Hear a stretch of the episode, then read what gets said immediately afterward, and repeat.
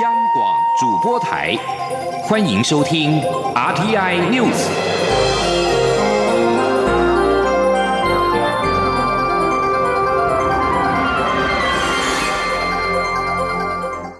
各位好，我是主播王玉伟，欢迎收听这节央广主播台提供给您的 RTI News 新闻。首先带您关注财经焦点。加拿大《环球邮报》五号报道，中国电信巨擘华为财务长孟晚舟在温哥华被捕。他因为涉嫌违反美国对伊朗的制裁，遭到美方要求引渡。孟晚舟是华为副董事长之一，同时也是创办人任正非的女儿。报道引述加拿大司法部发言人麦克劳表示，孟晚舟是在十二月一号被捕，美国要求将他引渡，法院预定在七号举行保释听证会。消息人士指出，当局指控孟晚舟企图规避美国对伊朗的贸易禁运制裁。美国当局至少从二零一六年以来就一直在调查华为涉嫌违反美国的出口和制裁相关法律，向伊朗和其他国家运送来自美国的产品。孟晚舟被捕，恐怕使得美中贸易争端一波未平，一波又起。加上外资对手机产业示警，香港恒生指数今天一度下跌约六百点。在多方利空影响之下，国内手机供应链包括了台积电、大力光、联发科等，今天也是大跌。台股接近中午时跌破了九千七百点关卡。而现在时间来到中午的十二点零一分，目前台北股市下跌了两百二十三点五点，来到九千六百九十三点一五点，成交金额为新台币一千零八十点七六亿元。美中两国的贸易问题在 G20 峰会之后暂时休兵，但是也只有三个月的缓冲期。美股近期再度遭到灭顶，波及台北股市等亚洲主要股市。再加上中国电信大厂华为全球首席财务官兼副董事长在加拿大遭到逮捕，也引发各方的想象。台湾央行总裁杨金龙以及财政部长苏建荣今天在立法院财委会备询时都表示，美中贸易战存有结构性问题。以目前来看，两年之内虽然仍然是难以解决。前天记者陈林信宏的采访报道。美中两国在 G 团体峰会后达成共识，川普同意明年一月一号对两千亿美元中国进口货品的加征关税不会调高至百分之二十五，但双方也必须在九十天内针对保保护智慧财产权、非关税障碍、网络骇客等问题展开谈判并达成协议，否则美方最终仍会执行加征关税的措施。美股闻讯只开心一天，接连两天都是重挫收。盘，并波及台北股市等亚洲主要股市乌云罩顶。至于中国电信大厂华为全球首席财务官 CFO 兼副董事长在加拿大遭到逮捕，华尔街日报也评论这是美国打击华为的最新举措，让美洲贸易战情势更加诡谲难辨。央行总裁杨金龙六号在立法院财政委员会备询时表示，美中的贸易冲突虽然会随着谈判慢慢解决，但贸易不会只有贸易顺差逆差的问题，很多结构性问题才是贸易战的症结点。因此，他仍是维持之前的看法，美中贸易战至少还得两年才能有解。杨金龙说。哦，慢慢的会随着谈判啊解决它的问题，但是到某一个程度的时候呢，可能就是说那个是一个结构性的问题。那结构性的问题呢，恐怕就比较不容易去解决。所以你认为还是要延续？所以可能我是觉得就是说，可能啊，它是会舒缓的。对，但是但是。至于对于这些关键性的问题啊，恐怕不是一朝一夕他所可以解决。我我我在想呢，啊，应该至少都会有一年到两年。财政部长苏建荣也表示，美中贸易战九十天的休兵只是缓冲期。就他观察，美国对中国的非贸易障碍态度并没有多大改变，也就是双方的结构性问题恐怕比较难解，因此美中贸易战至少还会再延烧两年。中央广播电台记者陈林信宏报道。继续关注国内政坛的最新消息。蔡英文总统今天上午在总统府进行回廊谈话，针对时事进行回应。九九合一选后，为了改善政府对外沟通，蔡英文总统参考美国总统有时会在白宫东厢走廊发表谈话的方式，今天简单回答媒体有关时事的提问，内容包括了白绿合作、内阁人事、公投结果等等，以及选后的检讨。蔡英文总统说。那这段时间以来啊，这个整个内阁最重要的工作就是反省跟检讨啊。那赖院长也带领了行政团队在做所有的政策，还有我们很多的过去的很多的在行政作为上啊，我们做一个很呃。深入的检讨，所以这段期间呢，我也跟赖院长也常常见面，我们也常常讨论问题啊。那我也利用这段时间，跟台湾的社会啊，都也有一定程度的对话啊，所以我也有一些感想跟感受，我也跟这个。院长来讨论啊，那基本上我们两个在这个阶段，呃，都有个共识，也就是说，检讨跟反省是我们现在最重要的工作啊。那过去的一年多，呃，赖院长跟我是很紧密的工作伙伴，我相信未来也是如此啊。那近来比较又比较常被讨论的所谓的白绿合作的议题啊，那我要跟呃各位呃报告的就是说哦。选举其实很多的名词，或者是在民主政治里面有很多的名词哦，是被拿来使用哦。但是我呃基本上只有一个信念，那也相信也是我们民进党呃将来我们要去呃努力的方向哦。在两千零十六年的选举的胜利是来自于我们取得的社会。呃，多数人的支持。那么，同样的道理，我们面临下一局的挑战的时候，我们也是一样，要去集结这个社会对我们最大支持的力量。好，那这是我们全党要在下一个阶段去努力的方向。而总统府也表示，这是蔡英文总统首次发表回廊谈话，未来考虑将这样的机制常态化。即将焦点转到立法院。立法院交通委员会今天审查交通部观光局明年预算时，有多位民进党立委都针对九合一选后由准高雄市长韩国瑜掀起的陆客来台观光热潮表示关切，忧心重视过去陆客来台低价团等景象。对此，观光局长周永辉表示，将控管游览车的品质，推荐精致游程，主打自由行等深度旅游，三管齐下来维持观光品质。今天，央广记者吴丽君的采访报道：准高雄市长韩国瑜在九合一选举过程中掀起的寒流效应，不仅翻转了高雄，也大幅翻转国民党与民进党执政的地方版图。甚至韩国瑜还未上任，就已经传出有许多陆客团指定要到高雄来观光。对此，包括立委李坤泽、叶宜金等人六号在审查交通部观光局明年度预算时。都对即将重返台湾的陆客潮表达关切，质询观光局长周永辉是否会重现过去陆客团来台的低价团等乱象。对此，周永辉表示，将三管齐下来维持陆客来台的观光品质。周永辉说，在管理面来讲，其实我们现在的游览车就是团客部分的品质会比过去更严格。那么第二个就是现在是希望陆客来。台湾能够深度旅游，所以我们自由行是我们一个主要的诉求。第三，我们希望业者在做金值流程的推荐的时候，是一个比较良性的，不要用低价的方式。所以大概上是这三管齐下。此外，周永辉也表示，今年许多来台的观光客都是手游族，因此多半都是先选择到台北一游。明年观光局将主打小镇漫游年，除了在每个县市选出一到三个。总计三十个经典小镇外，还与客家委员会合作推出十大客庄小镇，希望将这些国际旅客逐步带到台湾中南部及花东，深度体验台湾的小镇之美，也带动中南部及花东的旅游热潮。中央广播电台记者吴丽君在台北采访报道。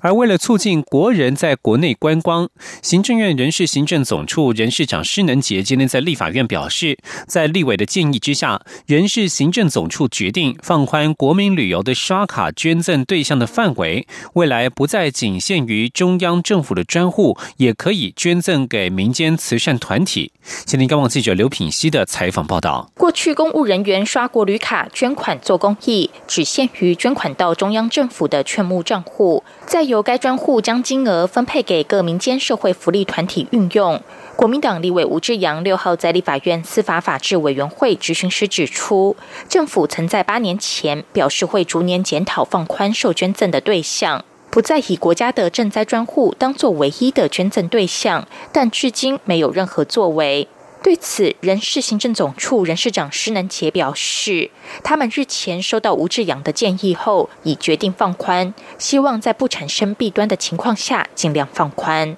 他说：“我的政策其实是希望，呃，在不要产生弊端的情况下，尽量放宽啊，然后也配合国家政策，八千块是属于观光旅游，其他自用额度要尽量能够对。但是你放宽捐赠，但你吴志阳也提醒。”放宽捐赠也必须控制品质，不能捐款给私人账户，要有一定的公信力，这样也可以鼓励民间各慈善团体，只要表现好，就会获得公教人员的信任与支持。央广记者刘聘熙在台北的采访报道。关注国内的能源政策，以核养绿公投通过。行政院会今天通过电业法第九十五条第一项修正草案，废除此法条当中关于核能发电设备应于二零二五年前全部停止运转的规定。中选会十一月三十号公告这一次公投结果，其中第十六案以核养绿公投通过，以定义法第九十五条第一项于十二月二号失效。经济部依法提出该法条的修正草案，删除其规定，修法草案将送立法院审议。行政院长赖清德在行政院会裁示，行政院尊重公投结果，经济部拟具修正草案以完备法制。赖奎表示，非核家园的目标不变，但取消其成。而确定除役的核一厂一号机在运转四十年之后，运转执照在五号到期。不过，该主设施水保证明仍然卡关，还无法实质除役。经济部长沈荣金今天表示，除役应该以安全为优先，新北市府应该与台电进行再讨论。原能会主委谢小新今天在立法院教育文化委员会表示，全世界大概有将近两百座的干式储存厂，其中有一百七十几座是在室外，而日本也是设置在室外。对于干式储存厂是否安全，环团有环团的疑虑，但是台电也有进行加强，这些东西都可以在增进进行讨论。另外，对于新北市府指核一厂不能是最终处置厂，谢小新表示不会有这样的问题。干式储存厂执照已经从四十年改为二十年。新北市长朱立伦五号表示，新北市府从来没有反对干式储存，只是要求必须依法依图施工，而且核一厂不能是最终处置厂。继续关注国际消息。美国联邦参议院通过《亚洲再保证倡议法》草案，关于对台承诺的部分，草案内容提到，美国总统应定期办理对台军售，并且鼓励美国高层官员访问台湾。二零一八年版本的《亚洲再保证倡议法》草案，今年四月由参院外委会亚太小组主席贾德纳提出。同一小组的民主党籍首席参议员马基与共和党籍参议员卢比欧是共同提案人。草案经过相关修正之后，四号一路从参院外委会到参院都获得一致同意的通过。这项草案目的在于敦促美国行政部门严拟印太地区的长期战略与原则政策。除了强化美国与日本、澳洲及东南亚国家的安全与经济合作，建立北韩地和平的非核化目标政策之外，国会也表达支持台湾的明确立场。根据美国有线电视新闻网 CNN 报道的卫星影像，自北韩领导人金正恩和美国总统川普举行历史性的高峰会以来，北韩数个月以来一直在扩展一个主要的长城飞弹基地。今年六月，两位领袖虽然签署了誓言向朝鲜半岛全面非核化努力的文件，但是语义模糊，而且没有详述如何达成目标的细节。而根据 CNN 报道，平壤将位于北韩山区的永胶东飞弹基地升级，并且打造了一处先前没有被公开确认的设施。专家表示，这处地点位置适合成为北韩最新的长城飞弹基地，包括可携带核子弹头的飞弹。美国国家安全顾问波顿四号表示，川普认为金正恩并未达到他所做出的承诺。以上新闻由王玉伟编辑播报。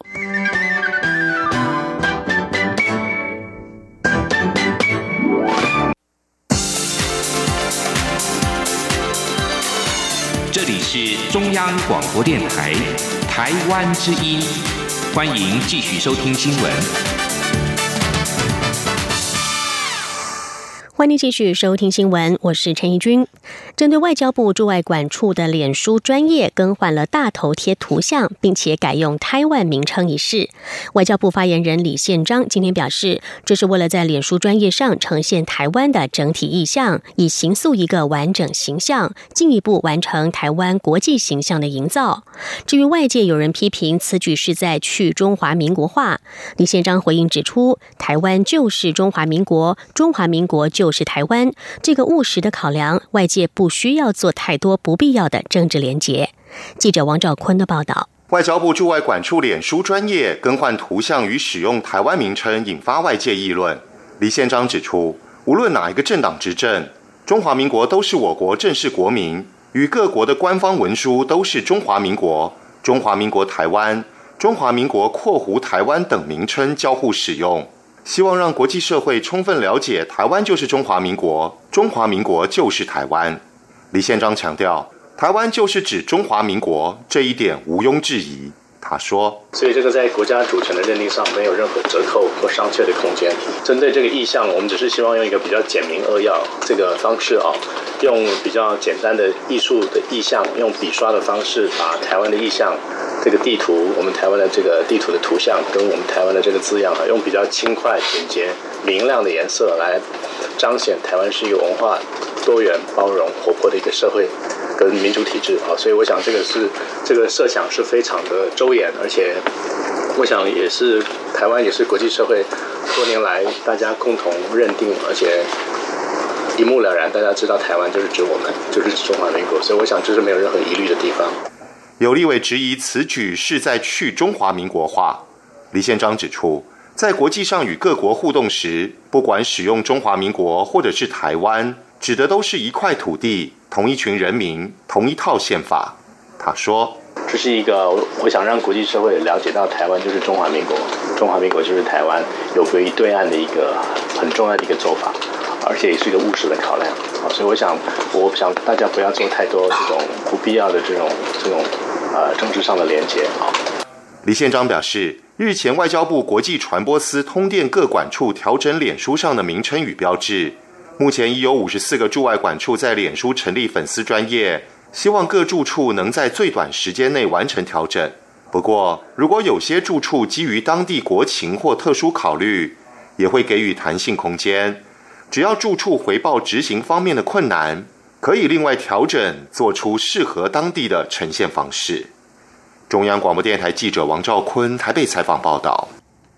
外交部官员今天还表示，台美持续讨论台美贸易及投资架构协定 T 法适当的召开时机。不过，美方有很多优先事项，因此今年底之前不会有正式的会议，也就是今年来不及召开。外交部北美司副司长陈慧珍今天在外交部例行记者会中表示，目前美方还没有提出举行提法，不过台美双方随时都有就经贸议题进行沟通。台美提法会议去年并没有召开，行政院政务委员兼经贸谈判办公室总谈判代表邓振中当时表示，原因是美国总统川普上任之后，美国贸易代表署副贸易代表人选尚未决定。台湾与美国从一九九四年签署 T 法，迄今已经召开了十次会议，这也是台美双方目前最重要双边经贸高层资商管道。人力银行在今天公布了二零一九企业第一季征才意向调查，有意征才的企业占了百分之五十一点零六，比去年同期下滑了将近九个百分点，也创下二零一二年调查以来的低点。另外，有超过三成的企业看坏明年景气，和去年同期的一成五相比，看坏企业倍增。记者郑祥云、杨文军的报道。订单至少少了八成吧？对我们那条线原本是带二十六条，只剩两条线，几乎快停产。对啊，原本是公司打算用放五星假，但是放五星假，他感觉好像五星假不划算，因为工资还是太高，所以直接就用之前的方式无预警裁员。今年景气好不好？四十六岁的梁先生很有感。他原本任职于光电产业，担任设备工程师，已经有十三年的资历。但随着中国大陆取消面板补贴政策，还有美中贸易战影响下，今年四月惨遭无预警的资遣。后来投入太阳能产业，没想到进公司不到半年，产线产能几乎停线，高阶主管纷纷离职，只好选择在十月下旬主动请辞。幸好目前。顺利找到半导体产业工程师，他只希望景气春宴赶快到来。人力银行六号公布二零一九企业第一季征才意向调查，在回收七百五十四份问卷后，发现有意征才的企业占百分之五十一点零六，较去年同期下滑了将近九个百分点，创下二零一二年调查以来的低点。另外，有超过三成的企业看坏明年景气，和去年同期的一成五相比，看坏企业倍增；看好的企业剩下二成四，和去年相比也下滑了六个百分点。值得注意的是，明年元旦起，基本工资调高至新台币两万三千一百元，时薪一百五十元。调查发现，有超过三成八的企业主认为受到影响，其中有两成的企业选择增聘正职人员以降低营运成本，但也有一成七选择限缩征才。一一人力银行副总经理何启胜说：“他们都会把过去以终点计算的这样的一个呃。”这个职缺呃改换呃为聘用为正职的这个职员，但另外一方面呢，根本就呃限缩了他们在人员上头的这个禁用，所以这个对于很多求职者来说呢，也是会是一个冲击。何启胜指出，企业在第一季的征才意愿偏向保守，力道不足，征才需求也以例行性的征才与填补流失人力为主，有意转职的上班族要把握年后转职潮。中央广播电台记者郑祥云、杨文军在台北的采访报道。关注政坛的消息，新任县市首长将于二十五号就职，小内阁的名单也陆续公布。台中市长当选人卢秀燕今天公布了第二波的市府团队名单，由国民党前立委杨琼英、外交部前政务次长令狐荣达以及台南市前警察局长陈子敬担任副市长。卢秀燕表示，三位副手人选分别有接地气、协助台中国际化以及破化安全城市的市政考量。卢秀燕还特别指出，包含陈子敬以及秘书长人选黄崇典都是台中海线大甲人，也见此爱玉市府的团队重视海线人才。记者肖兆平的报道。台中市长当选人卢秀燕六号公布市府小内阁核心首长，宣布国民党籍前立委杨琼英、外交部前政务次长令狐荣达以及台南市前警察局长陈子敬担任副市长，而秘书长则找上有二十五年公务人员背景的黄崇典来掌管市府内务。由于杨琼英卖力为卢秀燕辅选，选后外界就点名应该会加入市府小内阁。卢秀燕表示，之所以邀请杨琼英担任副市长，就是因为过去跟杨琼英共事多年，认为他是熟地方、接地气、不和稀泥的政治人物。他说：“他是一位和而不惑的政治人物。”那大家都知道啊，他在我们台中市从政这么多年来，他具有呃这个良好的形象，很强大的亲和力、接地气，可是又同时兼具原则啊，我觉得非常难得。除了找了会接地气的副手，卢秀燕也放眼国际，找来有外交背景的令狐荣达。卢秀燕表示。外交人员可以把台湾的文化、经贸、农渔产品等面向都对接国际，而已经成为第二大城的台中市接轨国际更为重要。卢秀燕还引用金庸小说人物令狐冲来比喻令狐荣达的外交能力。他说：“就好像金庸笔下的令狐冲啊，那他的国际事务能力非常的强大，所以我相信令狐副市长发功一定会让我们台中经贸打通啊。”由于安全城市也是卢秀燕的政见主张，所以特别邀请有治安专业的陈子敬担任副手。卢秀燕说：“那尤其难能可贵的是，陈副市长他在警界的口碑良好啊，绩效卓著，非常的让人信赖。而掌管市府大小内务的秘书长卢秀燕则延揽从前市长林伯荣时期就在市府服务的资深文官黄崇典担任。”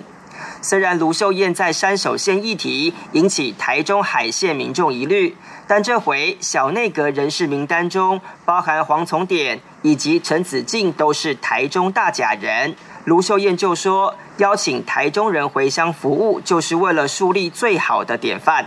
中央广播电台记者肖照平采访报道。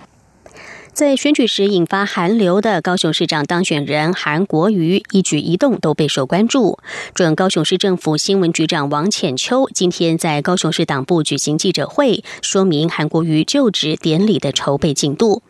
王浅秋表示，准高雄市长韩国瑜就职当天的服装将委由实践大学高雄校区时尚设计学系一手设计打理。除了鼓励年轻创意，也展现韩国瑜发展在地文创产业的决心。王浅秋还指出，韩国瑜在竞选期间总是身穿蓝色衬衫、卷起袖子，给选民亲近以及廉洁劳动阶层的印象，也一度造成了各个商家蓝色衬衫的热销。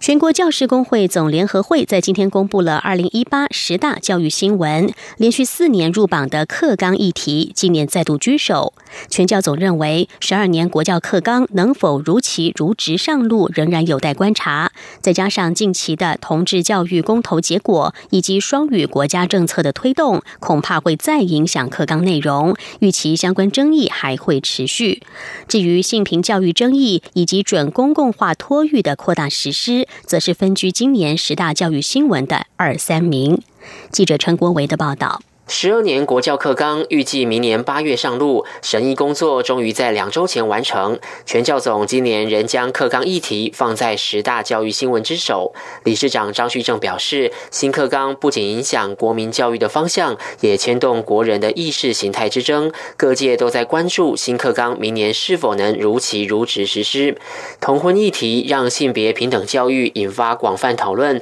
名列十大教育新闻第二名。全教总指出，公投。结果造成性平教育必须重新检视与修订。然而，性平教育教导的不仅是认识性别或同性恋，更是尊重个别差异的人权议题，也是防治校园霸凌的必然手段。全教总认为，现在公投落幕，性平教育的争议才正要开始。因为公投案过关之后，同志教育可能会在我们的一个学校教育里面去删除，但是删除之后呢？我们怎么去教导孩子去认识每个个体，他有一个不同的所谓性别取向？好，我们要再次强调说，这同志教育是认识个体的一个差异，它不是同志养成教育。好，所以外面很多的一个错误的讯息会呃造成这样一个结果，我们是蛮遗憾的。今年第三到第五名的教育新闻，分别为准公共化扩大实施，人难保幼托品质；高教乱象连环报，教育部难辞其咎；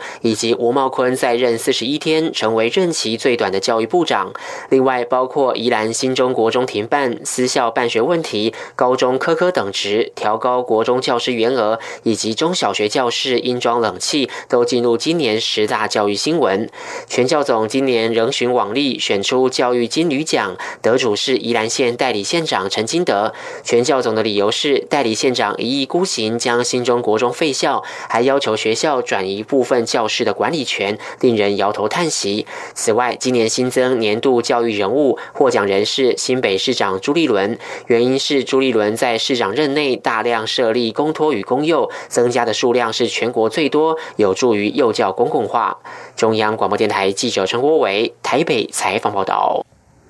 国际消息：英国国会委员会五号公布脸书内部资料显示，在缩紧隐私政策之后，他们仍然向 Netflix 与其他受欢迎的应用程式提供取得用户各自的管道，再度爆发隐私权的疑虑。英国国会委员会调查脸书是否被用于操弄选举结果，并在今天稍早发布了两百五十页脸书内部文件。资料显示，脸书二零一四年到二零一五年收紧了隐私规定，限制多数应用程式取用好友名单之后，高层仍然讨论提供 Netflix 等大公司取得用户资料的权限。脸书执行长祖克伯随后发文回应说：“就像其他组织一样，脸书有许多内部讨论，大家提出不同的意见。”他说：“脸书决定采用的模式是继续提供开发者免费平台，让他们选择是否购买广告。”他也说：“那和贩卖各自并不相同。”